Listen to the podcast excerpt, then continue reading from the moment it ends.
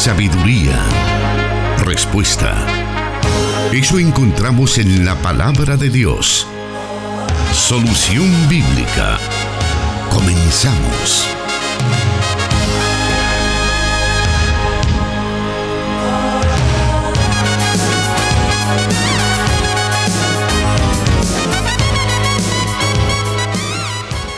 Este es un enorme privilegio el que tenemos de parte de nuestro Dios de poder llegar a usted con el programa Solución Bíblica en esta tarde. Estamos transmitiendo en vivo a través del 98.1 FM Plenitud Radio y también a través de 100.5 FM Restauración. También en San Miguel nos están escuchando a través del 1450 AM para la zona oriental de El Salvador y para el occidente de Guatemala también estamos transmitiendo a través del 89.1 Cielo FM. Es un placer, es un enorme privilegio, como lo decía al inicio, el poder llegar allí donde usted se encuentra en, este, en estos momentos que estamos en vivo o si nos está escuchando en una retransmisión, pues igual, es un placer estar con usted. Y también eh, estamos ya listos para poder presentar al encargado de responder a cada una de las preguntas en esta tarde, nuestro hermano, el pastor Jonathan Medrano, que ya está con nosotros.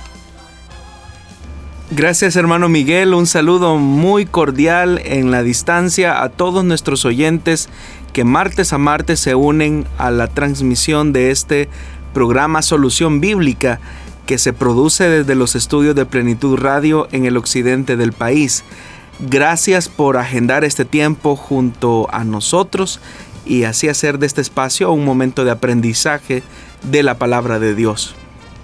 Claro, como, lo como bien lo dice el pastor Jonathan, la idea es que cada uno de nosotros podamos estar concentrados y a través de las diferentes preguntas que damos a conocer a lo largo del programa, usted pueda ser edificado, usted pueda aprender acerca de la palabra de Dios. Mucho de lo que se habla en este programa es también acerca de algunos aspectos históricos que tienen que ver con el desarrollo también de la historia bíblica y todo lo relacionado. Por lo tanto, agradecemos que usted valore este programa y también que se mantenga de principio a fin eh, disfrutando del mismo.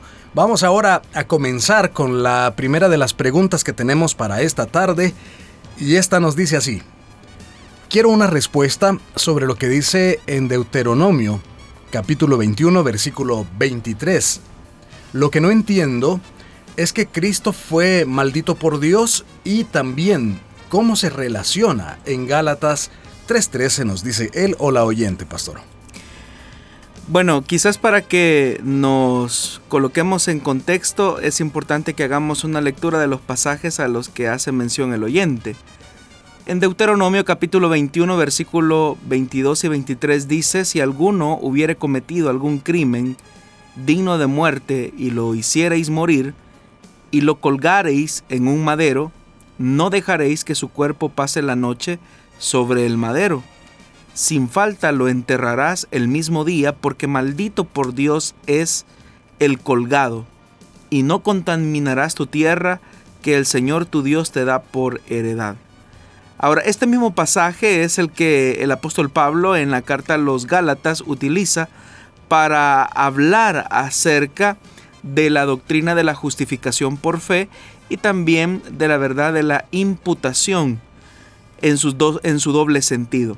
El texto en Gálatas dice de la siguiente manera, Cristo nos redimió de la maldición de la ley, hecho por nosotros maldición, porque está escrito, maldito todo el que es colgado en un madero, para que en Cristo Jesús la bendición de Abraham alcanzase a los gentiles, a fin de que por la fe recibiésemos la promesa del Espíritu.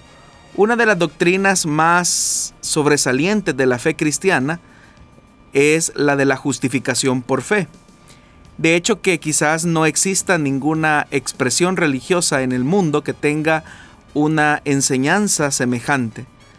No solo es una doctrina distintiva, sino que viene a ser la única solución al problema más importante de la humanidad, su propia injusticia y la ruptura de su relación con el Creador.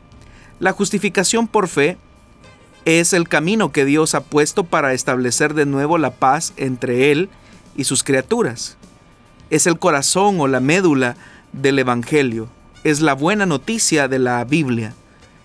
En nuestras versiones aparece la palabra justificar como traducción de una palabra griega, dikaio, que muchas veces hace referencia no a una declaración del ser humano sobre sí mismo, sino a una declaración divina. Eso lo encontramos, por ejemplo, en la carta a los romanos, en el capítulo 5, versículo 1, cuando dice, Por tanto, habiendo sido justificados por la fe, tenemos paz para con Dios por medio de nuestro Señor Jesucristo. En ese pasaje y en otros más, el verbo se usa en forma pasiva. Cuando el texto dice justificados o habiendo sido justificados, significa que no nos justificamos a nosotros mismos, sino que es Dios quien nos justifica. Cuando Dios justifica, Él declara que una persona es justa. Hay que recordar entonces que esta declaración divina, en términos prácticos, en términos teológicos, es un acto forense, porque Dios declara o emite como juez una sentencia en la que a una persona se le declara justa. No se trata de un cambio o proceso dentro de la persona que recibe el veredicto.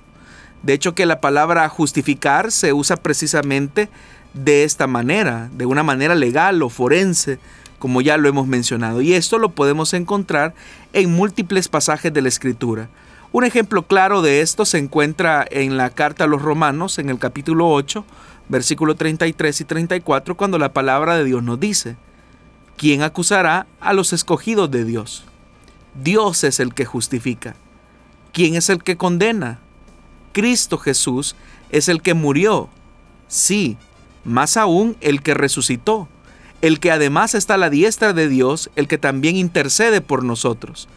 Aquí se contempla nuevamente a Dios como juez y el apóstol Pablo menciona dos veredictos que ese juez emite. Uno es el de condenar. La condena es claramente una declaración legal de culpa eh, sin tratarse de un proceso o un cambio subjetivo en la vida de la persona condenada. Cuando Dios condena, simplemente mira la evidencia y emite su veredicto culpable o merecedor del castigo correspondiente. Paralelamente, cuando Dios justifica, emite también una declaración legal, sin requerir a un proceso o a un cambio subjetivo en la persona justificada. Cuando Dios justifica, simplemente mira la evidencia y emite su veredicto, justo y merecedor de los privilegios correspondientes, de modo que la justificación es legal, puntual y externa al ser humano. Entonces, inmediatamente al meditar en todo lo que he mencionado, surge la pregunta, ¿a quién justifica Dios? De entrada podríamos pensar que Dios debería de justificar a la gente buena, puesto que Dios es un juez omnisciente que lo sabe todo, Él sabrá quién es bueno y quién no lo es. Y siendo justo, suponemos que Dios debería de justificar a las personas cuyo comportamiento es ejemplar, es intachable, que son justas o rectas en sí mismas. Sin embargo, en la Biblia, el cuadro pinta de manera distinta porque lo que se retrata acerca del hombre es que hay una densa oscuridad y su injusticia es latente día con día. De hecho que Pablo en la misma carta a los romanos declara lo siguiente, como está escrito, no hay justo ni aun uno, no hay quien entienda, no hay quien busque a Dios, todos se han desviado y aún se hicieron inútiles, no hay quien haga lo bueno, no hay ni siquiera uno. Entonces según el apóstol y el Antiguo Testamento del cual cita, no hay gente buena, todos somos injustos, todos somos perversos, todos nos hemos desviado desde que nacimos. Nos ofendemos los unos a los otros y ofendemos a Dios cometiendo injusticias y a menudo no solamente con hechos externos, sino también con actitudes y disposiciones internas como el egoísmo, el orgullo, la vanagloria y el odio. Si es así, entonces, ¿a quién puede justificar Dios? Si no siguiéramos leyendo el pasaje, podríamos concluir que ante un Dios perfectamente justo, nadie sería justificado. Pero la Biblia nos sorprende de manera radical cuando en la misma carta a los romanos, en el capítulo 4, versículo 5, dice de la siguiente manera, pero al que no trabaja, pero cree en aquel que justifica, al impío, su fe se le cuenta por justicia. Según la palabra, entonces Dios sí justifica a personas, no a personas buenas, sino a personas impías personas que precisamente no merecen ser declaradas justas, sino condenadas en condición o en atributo de su naturaleza y de su conducta corrompida. Pero eso es una buena noticia, porque siendo malos Dios nos declara justos. Nuevamente surgiría la pregunta, ¿cómo puede ser esto? Siendo que Dios es un Dios justo, ¿cómo declara justo a una persona que ha sido corrompida desde su nacimiento? Cuya conducta ha sido reprobada delante de un Dios que es santo. ¿No estaría Dios quebrantando su propia justicia al justificar a un impío? Si Dios no hiciera nada más, obviamente que sería injusto. Pero ¿qué es lo que Dios hace para que su veredicto no sea injusto? Es acá donde tenemos una pista en el texto que hemos considerado ya en la carta a los Romanos capítulo 5 versículo 1, donde dice que por la justificación tenemos paz para con Dios por medio de Jesucristo. La clave entonces de la justificación es que se realiza a través de lo que Jesucristo hizo en la cruz del Calvario. Y de hecho que Pablo en otra carta más lo amplía de una manera más profunda en el capítulo 5 de la segunda carta a los Corintios, versículo 21, cuando dice, al que no conoció pecado, lo hizo pecado por nosotros, para que fuéramos hechos justicia de Dios en él. Es gracias a Jesús que Dios justifica al impío.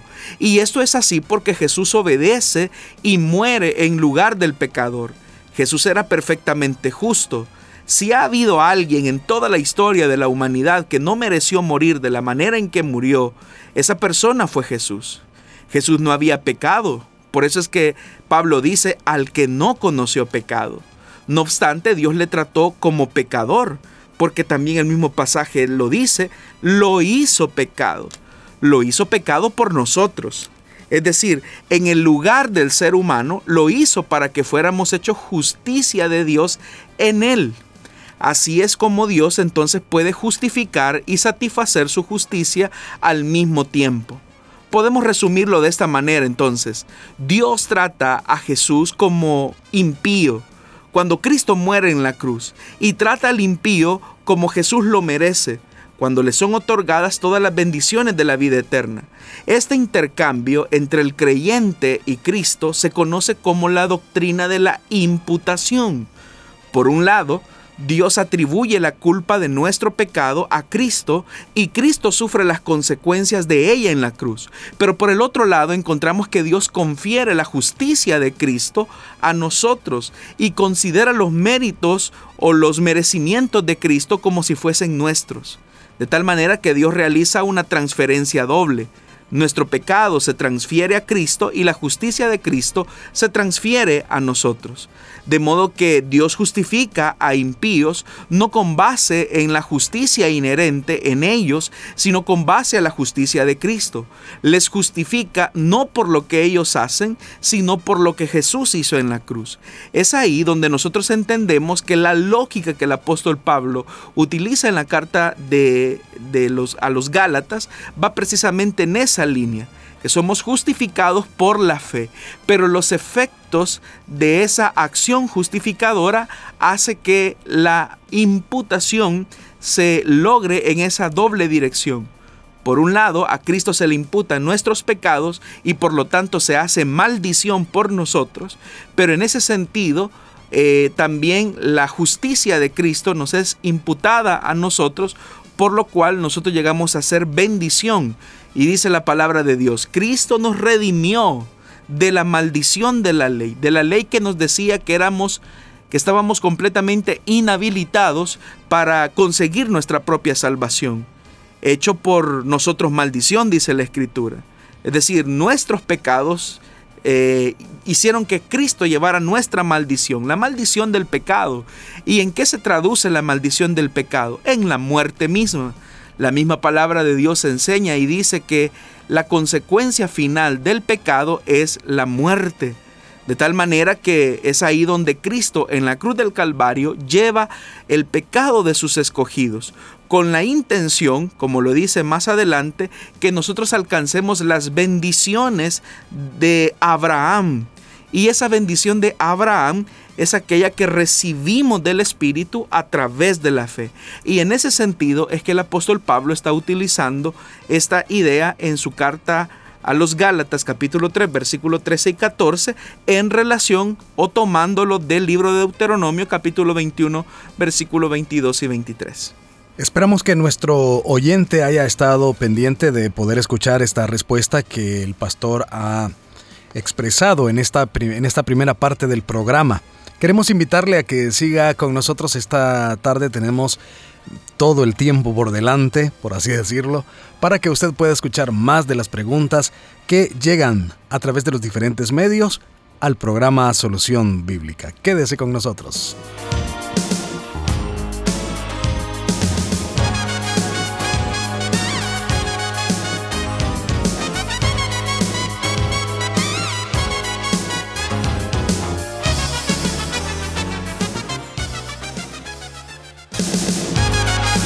Solución Bíblica con el pastor Jonathan Medrano. Desde Plenitud Radio 98.1 FM en Santa Ana, enlazada con Restauración 100.5 FM.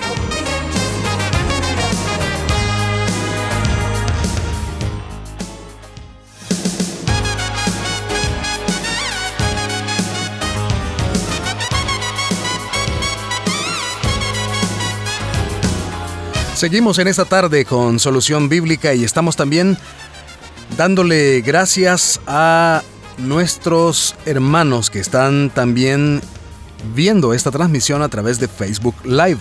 Estamos transmitiendo en el Facebook de Plenitud Radio, Solución Bíblica y Misión Cristiana Elim Santa Ana. Si usted desea ir a esa red social y ver este programa, pues es el momento para que usted vaya y también comparta en su muro, comparta con sus amigos. Al mismo tiempo también envíenos sus comentarios diciéndonos dónde nos está escuchando. Eso es muy importante para nosotros, un dato muy importante para nosotros también. Vamos a irnos en esta tarde a la siguiente pregunta. Más bien, eh, son dos preguntas diferentes de diferentes momentos o por lo menos diferentes eh, partes de la lista que tenemos, eh, pero se relacionan. Entonces, una dice así, Dios les bendiga hermanos, ¿es correcto que un matrimonio proceda a la esterilización cuando ya no desean tener más hijos? Y la otra pregunta dice, ¿puede una mujer cristiana planificar? Bueno, efectivamente, hermanos, son dos preguntas que se relacionan básicamente eh, sobre el mismo tema y tiene que ver con la manera en que un matrimonio decide llevar a cabo su planificación familiar. Lo primero que debemos de decir a la primera pregunta, que si es correcto que un matrimonio proceda a la esterilización cuando ya no desean tener más hijos, es importante que todo lo que tiene que ver con la vida sexual y la vida eh, y la planificación familiar debe de ser por mutuo consentimiento. Recordemos que como nosotros como cristianos reconocemos la sexualidad como un don de Dios reservado para el matrimonio. No creemos solamente que la sexualidad es un don para la procreación solamente. Esa es una de las bendiciones que el mismo placer sexual ordenado por Dios tiene pero sabemos también que Dios ha entregado la sexualidad para el disfrute entre un hombre y una mujer bajo ese vínculo del matrimonio. Ahora, todo lo que se haga en relación a este tema debe de ser por mutuo consentimiento, tal como el apóstol Pablo lo enseña en su primera carta a los Corintios. Ese mutuo consentimiento debe de traslucir en todo momento las motivaciones que llevan a la pareja a tomar cierto tipo de decisiones. Y en el tema de la planificación familiar, es importante que la pareja tenga las motivaciones correctas. Es decir, que no sean motivaciones egoístas por las que estén tomando esa decisión. Una motivación correcta sería que un matrimonio llegue a la conclusión sobre la capacidad que tiene la pareja para criar en el temor de Dios y también para poder sostener de manera digna a los hijos que desea tener. Si una pareja llega a la conclusión que solamente puede ofrecerle vida digna a dos hijos porque son sus condiciones las que se lo permiten, esa motivación sería una motivación correcta, porque lo están haciendo pensando en la realidad y en las condiciones que enfrentan. Sería un acto muy egoísta el llegar a decir cosas como yo voy a tener o vamos a tener los hijos que Dios nos quiera dar. Si usted puede sostener a esos hijos y si usted puede dedicarles el tiempo de calidad a todos esos hijos que usted dice que Dios desea darle, entonces prepárese para tener una guardería prácticamente en su hogar. Pero el deseo de Dios es que cada niño, cada niña pueda tener una relación cercana con su padre, con su madre. Y eso también significa tener las condiciones mínimas necesarias que posibiliten una vida digna. Estamos hablando de tener las condiciones de la educación, las condiciones de la alimentación, de una vivienda digna, del tiempo que se le dedica y tiempo de calidad en la formación y en la educación. Así que si una pareja llega a la conclusión y pues deciden que después de tener cierta cantidad de hijos, lo más conveniente sería la esterilización, eso debe de ser, como ya lo dije, a partir del mutuo consentimiento, es decir, la pareja tiene que ponerse de acuerdo quién de los dos va a asumir eh, esa, esa cirugía, ¿verdad? O, esa, o esa operación, si fuera el caso y llegar a ese punto de acuerdo, pero debe de ser por mutuo consentimiento. Aquí también es importante que al tomar esa decisión entendamos eh, estos principios que hemos mencionado, que debe de existir una apreciación correcta de la realidad que la pareja tiene para educar y sostener a esos hijos. Ahora, en cuanto a que si una mujer cristiana puede planificar, Nuevamente, definir la cantidad de hijos es prioritario para cada matrimonio. Y dentro de los métodos de planificación hay que entender que hay métodos de planificación que son preventivos. Es decir, que previenen que una mujer salga embarazada. Pero hay otros métodos que, aunque se ofrecen en el, en el mercado como preventivos, en realidad no funcionan como preventivos del embarazo, sino que funcionan como abortivos. Y desde la ética cristiana, nosotros no podríamos utilizar un método de planificación que actúe de manera abortiva.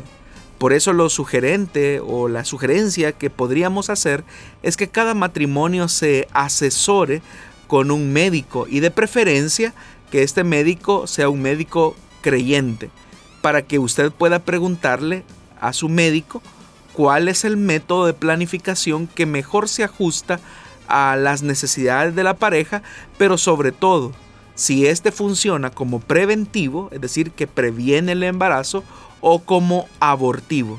Esa es parte de las preguntas que cada pareja deberá realizar a un médico competente para responder a dicha pregunta.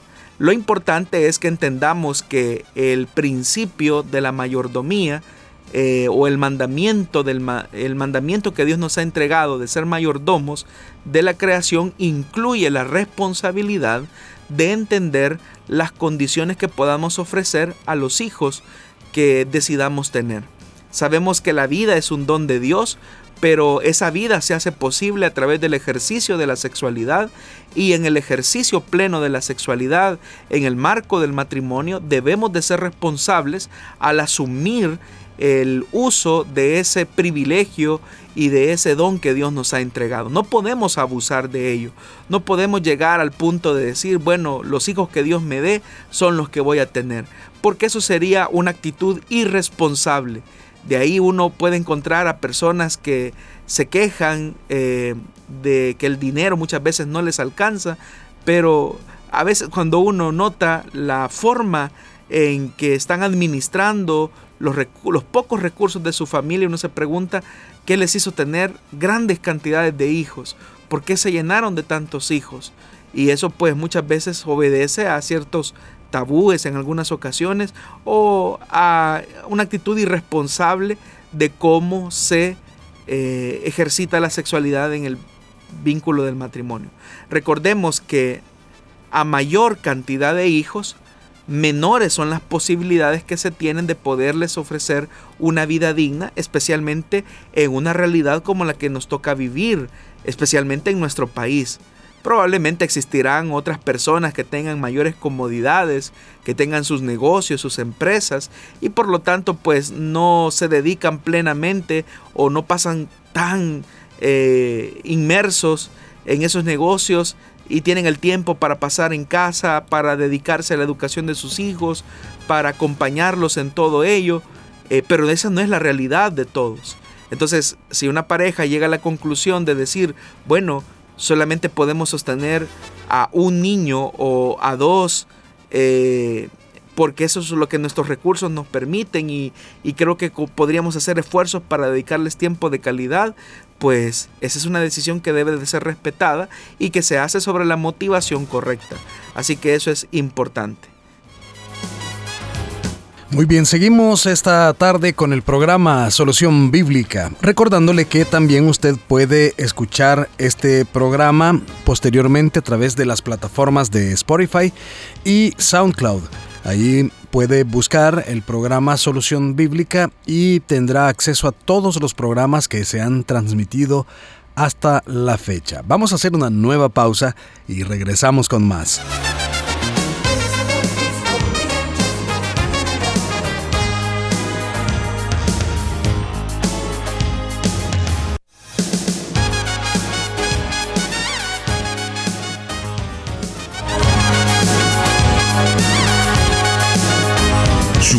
Es luz.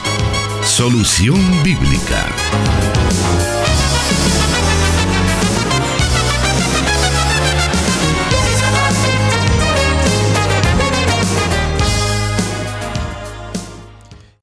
Vamos a irnos a la siguiente o al siguiente momento de nuestro programa y eh, bueno en estos momentos vamos a dar también a conocer algunos eh, de las preguntas que hemos recibido y estas tienen relación entre ellas. Queremos entonces dar lectura a los planteamientos que hemos recibido y poder pues tener una respuesta para, para estos tres que vamos a mencionar. Y dice así, el número uno, soy una joven de Elim Central. Durante años he escuchado en la iglesia que debemos esperar en la voluntad de Dios para conseguir pareja. He escuchado también a un pastor muy famoso que dice que esperar en la voluntad de Dios es una excusa y que somos nosotros los que debemos buscar a esa persona. En la iglesia hay un joven que me gusta mucho. ¿Debería esperar en la voluntad de Dios como se nos ha enseñado o debería acercarme a ese joven y decirle que me gusta, como lo sugiere este otro predicador famoso? Vamos con el segundo planteamiento relacionado. Dice, tengo 20 años y mi anhelo es poder llegar a tener mi esposa algún día. ¿Debería buscar a esa persona que un día llegará a ser mi esposa o debo esperar a tener una respuesta de parte de Dios? Y el planteamiento número 3 nos dice, mi anhelo es casarme pronto. ¿Debería de esperar a que Dios me enseñe la mujer indicada o debo de ir a buscarla. Bueno, pastor, ahí están esos planteamientos esperando esa respuesta bíblica. Bueno, básicamente los tres oyentes coinciden en el centro de sus preguntas, que es si son ellos quienes tienen que buscar a la persona o deben de esperar que Dios les muestre su voluntad para poder eh, entablar una relación de noviazgo que con con el pasar del tiempo va a terminar en una relación de matrimonio. Bueno, bastaría simplemente con abrir las primeras páginas del libro de la Biblia para darnos cuenta que el Señor fue consciente de la necesidad que Adán tenía, por ejemplo, de tener una ayuda idónea. Adán, eh, obviamente teniendo necesidades emocionales, necesidades físicas incluso, eh, Dios es consciente de la realidad que Adán vive y cuando llega el momento específico, Dios decide proveerle una ayuda idónea. Pero note lo que encontramos en las primeras páginas del libro de Génesis. Es Dios el que va tomando la iniciativa de proveerle una esposa, por decirlo así, a Adán. Adán obviamente recibió a Eva con mucha alegría porque sabía que era una persona que venía como un regalo de Dios ante la soledad que estaba viviendo. Todos los seres humanos, de hecho, tenemos la necesidad de tener a una persona a nuestro lado, una persona que nos ame, que nos atienda, una persona también en la que podamos servirle, una persona con la que podamos compartir la vida. Dios nos diseñó de esa manera, hombres y mujeres. Pero es ahí donde se hace importante la necesidad de aprender a escuchar a Dios, de entender que esa necesidad siempre debe de ser suplida por Dios.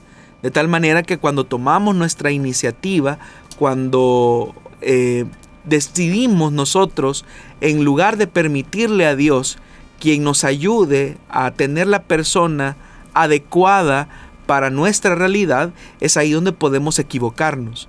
¿Cuántos casos no nos hemos enterado nosotros en nuestros círculos familiares o en nuestros círculos eh, sociales de personas que por tratar la manera de suplir esa necesidad legítima y real han tomado decisiones equivocadas que con el pasar del tiempo han tendido a arrepentirse y ellos quisieran retroceder el tiempo para no haber tomado la decisión de la elección que hicieron de la persona equivocada. Entonces, como la decisión del matrimonio, la decisión de una pareja es la segunda decisión más importante que un ser humano puede tomar en su vida, es importante que tengamos la guianza de Dios, la, la dirección de Dios. Es verdad que pueden existir predicadores muy famosos que tratan la manera de colocar al hombre como la persona que conduce su vida y que por lo tanto debe de tener cierto protagonismo en la manera en que toma esa decisión. Y para eso pues es evidente que los seres humanos hemos sido dotados por Dios con sentido común. Y en el caso de los creyentes tenemos una ventaja todavía mayor, que es el Espíritu Santo que mora dentro de nosotros.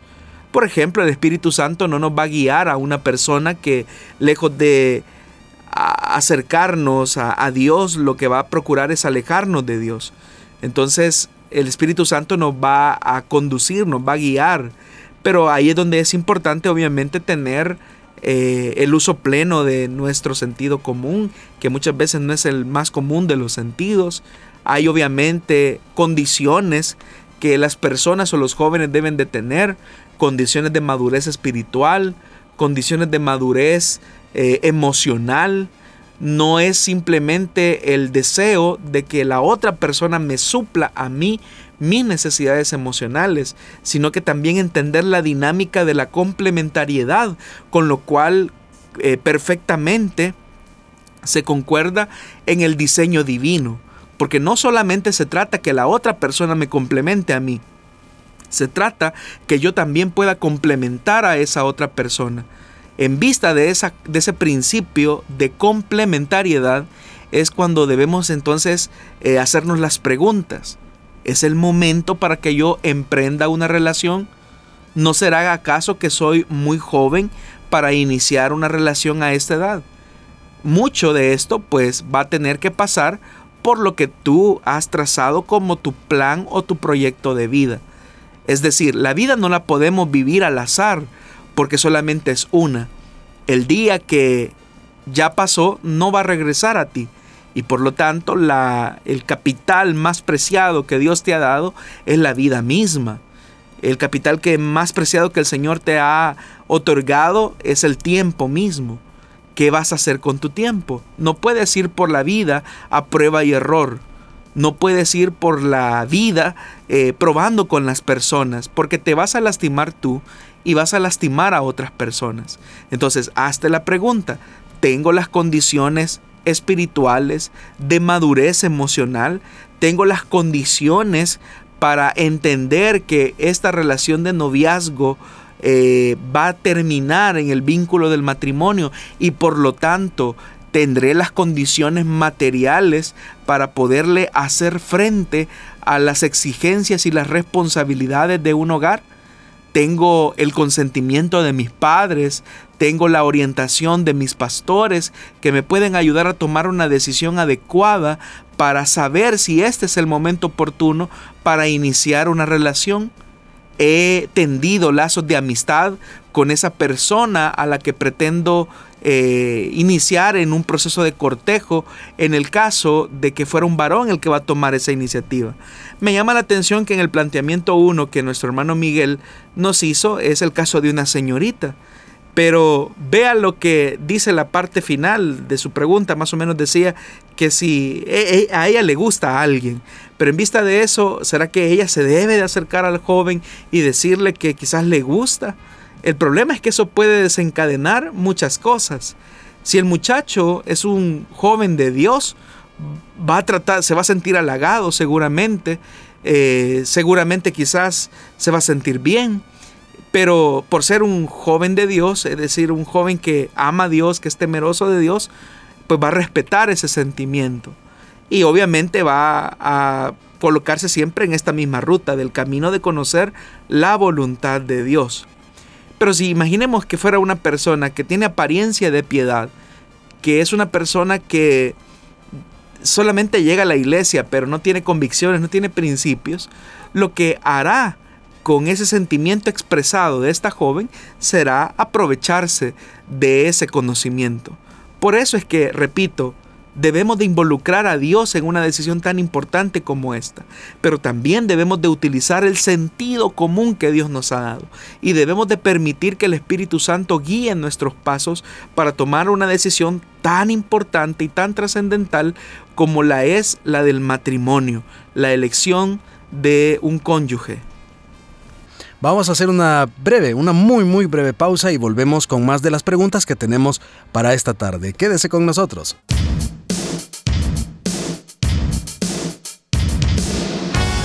Escríbenos tus preguntas al número de WhatsApp de Plenitud Radio 503 7848 5605 y número de WhatsApp de Restauración 503 78 56 94 96.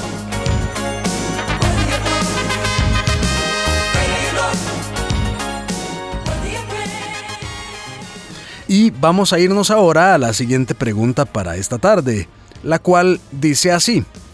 Hermanos, quisiera saber si en verdad existe o hay un libro escrito por Enoch. Y si existe, ¿qué es lo que escribió Enoch, nos dice él o la oyente, pastor. Bueno, efectivamente sí existió un libro llamado o atribuido a Enoch. Es un libro pseudoepígrafo. Y cuando hablamos de pseudoepigrafía, estamos haciendo alusión a la acción por la cual una comunidad de escritores deciden atribuir ese escrito a un personaje de renombre de la escritura. Entonces, no es un escrito que Enoch haya puesto por, por escrito, valga la redundancia, sino que es un escrito que una comunidad de judíos le atribuyó a Enoch. A estos libros, que es un apocalipsis, el apocalipsis de Enoch, se considera como un escrito eh, apócrifo y que se redactó en el periodo que nosotros conocemos como periodo intertestamentario, es decir, entre el final del Antiguo Testamento y el inicio del Nuevo Testamento. Este libro básicamente lo que contempla en su teología es acerca de la maldad que se vivió en la tierra con la llegada de ángeles que tuvieron acercamiento sexual con los seres humanos y que con motivo de esa relación sexual que tuvieron eh, estos ángeles caídos, digámoslo de alguna manera, con las hijas de los hombres, como se plantea en el libro de Enoch, eh, como resultado las mujeres tuvieron eh, gigantes, que estos gigantes se describen con una altura bastante sorprendente al punto que llega un momento en que la exigencia de comida de estos gigantes obliga a los hombres a una vida de esclavitud donde los hombres eh, siendo esclavizados por estos gigantes trabajan para los gigantes para proveerles del alimento. Y es ahí donde aparecen algunos ángeles eh, propiamente dichos que se acercan a Dios y le dicen que, que Dios intervenga frente a la maldad que ah, se ha producido a raíz de la actividad eh, sexual o de la actividad eh, corrompida de estos ángeles caídos. Y ahí se menciona, por ejemplo, a ciertos ángeles que eh, a usted le va a sonar mucho dentro de la tradición católica romana, como por ejemplo Rafael.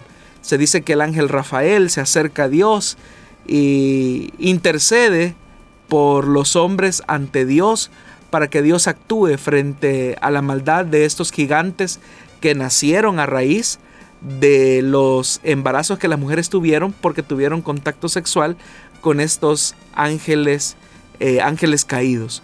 Todo eso básicamente se, se, contempla en el libro conocido como libro de Enoch. Pero como usted puede notar, es un relato eh, sin sentido en varios aspectos. El primero de ellos se habla de que son ángeles que están teniendo relaciones sexuales con mujeres.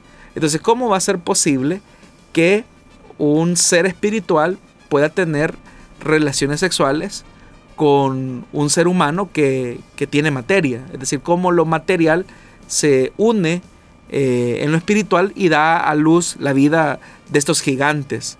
Entonces obviamente que los textos más que todo están haciendo una alusión a la mortandad que se estaba viviendo en el periodo intertestamentario con la llegada del imperio griego que estaba sometiendo a los judíos a una serie de, digámoslo así, de decretos, de leyes que estaban subyugándolos, que es lo que nosotros conocemos como la helenización. Es decir, que el, el, el Apocalipsis eh, Apocalipsis de Enoch responde a las necesidades del judaísmo intertestamentario.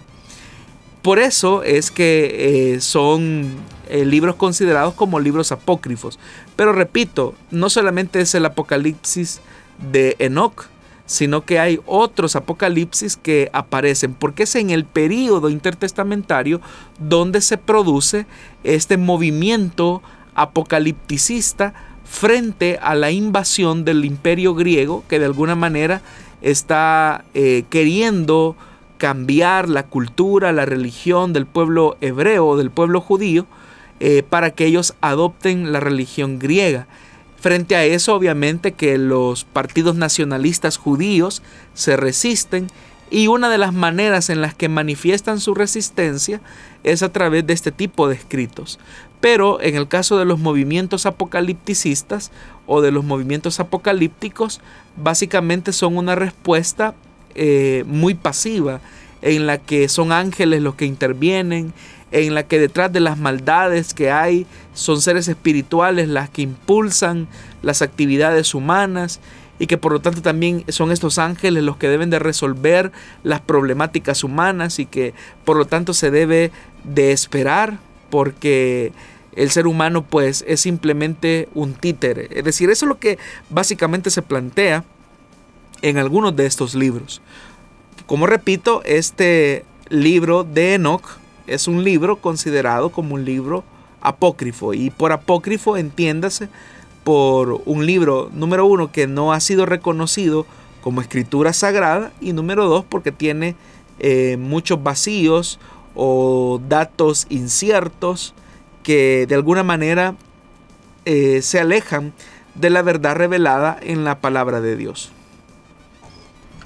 Vamos a aprovechar este bloque también para poder expresar la siguiente pregunta de nuestra audiencia y esta dice así. Dios les bendiga hermanos. ¿Puede un cristiano jugar la lotería? Saludos desde Virginia, nos dice él o la oyente, pastor. Bueno, las escrituras, hermanos, hablan de pecados que son visibles y pecados eh, secretos u ocultos. Los pecados secretos u ocultos eh, por un lado se cometen obviamente en oculto, es decir, no son visibles a la vista del prójimo y solamente quien lo ejecuta pues eh, es consciente de lo que está haciendo. Pero hay ciertas actividades que con apariencia de inocencia se convierten en pecado por tener una mala motivación. El juego de la lotería se hace pecado por causa de sus circunstancias o de las motivaciones que existen. En general, jugar números de la lotería es pecado porque en tal caso el individuo quiere hacerse rico sin trabajar, lo cual viola o transgrede el orden divino que dice que debemos de procurar eh, vivir en paz con todos, ocupándonos de nuestras propias responsabilidades y trabajar con nuestras propias manos, como Dios lo ha mandado, dice Primera de Tesalonicenses capítulo 4 versículo 11. Entonces, estamos llamados a vivir como cristianos en tranquilidad, no en riquezas, y la paz del corazón que es un don de Dios y no un fruto de las posesiones materiales. Hay muchas personas que creen que teniéndolo solventado todo, pues van a tener la tranquilidad que tanto anhelan, pero la misma palabra nos da evidencia que eso no es así. Ahora, en particular, es importante considerar dos textos de la escritura que señalan dos razones por las que un cristiano no debe de jugar eh, la lotería o números de la lotería. Por ejemplo, en 1 de Timoteo capítulo 6, versículo 9 y el Proverbios capítulo 28, versículo 20. Veamos lo que dice el escritor en Timoteo. Los que quieren enriquecerse caen en tentación y lazo, y en muchos deseos necios y dañosos que hunden a los hombres en la ruina y la perdición. ¿Cuántas personas no hay que han entrado, por ejemplo, a casinos o juegos de azar y han perdido casas, vehículos y finalmente hunden a sus familias en la miseria económica? Entonces, razón tiene la escritura cuando dice que los que quieren enriquecerse caen en tentación y lazo y muchos deseos necios y dañinos que hunden a los hombres en la ruina y en la perdición, como dice el escritor sagrado. Pero otra razón por la que un cristiano no debería de jugar la lotería es porque pone el interés terrenal por encima de la conciencia y los deberes que le son colocados. Dice el Proverbio 28:20 cuando hacemos alusión a él, dice, el hombre fiel abundará en bendiciones, pero el que se apresura a enriquecerse no quedará sin castigo. Cuando el propósito del corazón es el dinero, el individuo muchas veces no va a cuidar de los medios para obtenerlo. No le va a dar importancia a cómo hacer el dinero rápido, a cómo hacer el dinero fácil. Porque la codicia eh, como tal es el vehículo que constantemente está hostigando al hombre para tener los bienes materiales de manera rápida. La codicia es inconsistente con la fe cristiana. El que ama el dinero no se saciará de dinero, y el que ama la abundancia no se saciará de ganancias. Y dice el escritor sagrado también esto es vanidad en Eclesiastés capítulo 5 versículo 10. Normalmente las personas que juegan a la lotería lo hacen porque hay un deseo de codicia, de querer tener dinero rápido, lo más rápido que se pueda. Pero con eso lo único que se hace es expresar la codicia y el deseo de querer tener y acumular más. Cuando los hombres aprenden a vivir con el pan necesario, sus aspiraciones son modestas, pero cuando aman el dinero son eh, seres insaciables. Entonces alguien podría juzgarme y decir, entonces los cristianos deben de ser conformistas, entonces los cristianos deben de conformarse al mínimo. No, de ninguna manera. si se quiere ser un hombre que persigue el progreso, eh, el, el seguir prosperando, se debe de hacer a través de la vía correcta. pero sin dejar de perder el contentamiento de corazón, que es al final el principio bíblico establecido en la palabra de Dios. Los hijos de Dios no viven conforme al mundo, en donde el fin justifica los medios de alcanzarlo, sino que sus aspiraciones de prosperidad y de progreso las procuran en ejercicio de los medios adecuados y legítimos y con el fin único de expresar gratitud, honra a Dios y que por lo tanto el nombre de Cristo y la causa del Evangelio no sean blasfemados por su conducta, sino agradar a Dios en todo. Entonces, el conformismo no tiene nada que ver con tener una vida modesta, eh, con una vida sencilla, sino que el conformismo eh, tiende a crear negligencia. Pero el creyente no está llamado a ser conformista, está llamado a tener contentamiento, que es diferente. Por eso es que también la escritura nos dice en el Proverbio capítulo 10, versículo 4 y el capítulo 21, versículo 5, pobre es el que trabaja con mano negligente pero la mano de los diligentes enriquece. El otro texto dice, los proyectos del diligente ciertamente son ventaja, pero todo el que se apresura ciertamente llega a la pobreza. Así es que Dios ha dejado los medios que necesarios para que nosotros podamos progresar financieramente, económicamente, y ese es a través de la vía que Él dejó, el trabajo duro, aquel que se hace con tenacidad, aquel que se hace con entrega, aquel que se hace con perspectiva de vida. Así que los cristianos somos llamados a progresar a través de los medios que Él mismo ha establecido. Trabajo duro, persistencia y tener una perspectiva económica de la vida, vamos a aprender a tener lo necesario y a progresar en esta vida. Estamos llegando al final de nuestro programa y siempre agradeciendo al pastor Jonathan por habernos acompañado durante esta hora. Gracias a usted, hermano Miguel, por acompañarnos y gracias también a todos los oyentes que a través de las emisoras de Corporación Cristiana de Radio y Televisión se han unido a esta transmisión. Quiero aprovechar para hacer extensivo eh, mis felicitaciones al pastor Mario Vega que el día de mañana estará cumpliendo 41 años de ministerio. Se dicen fáciles, pero la verdad es que es toda una vida. Hoy en la mañana escuchábamos la entrevista que se le hacía en el programa En pleno día. Y sin lugar a dudas que la vida de nuestro hermano Mario es un legado de por sí hacia las nuevas generaciones.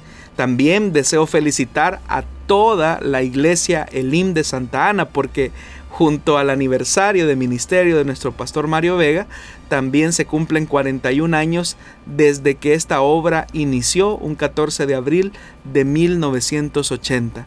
Eh, felicitaciones a los hermanos pastores, líderes, supervisores, anfitriones, todos los servidores que hacen posible que esta iglesia siga adelante, hermanos ancianos. Eh, definitivamente que durante estos 41 años el Señor ha estado con nosotros y seguirá estando hasta que Cristo venga por nosotros. Así que le esperamos entonces la próxima semana en vivo a las 5 de la tarde acá a través de Plenitud Radio, Restauración y también Restauración San Miguel y en Guatemala Cielo FM. Gracias por su sintonía. Dios le bendiga.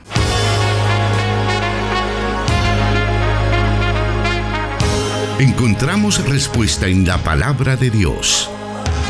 Solución bíblica. Hasta el próximo programa.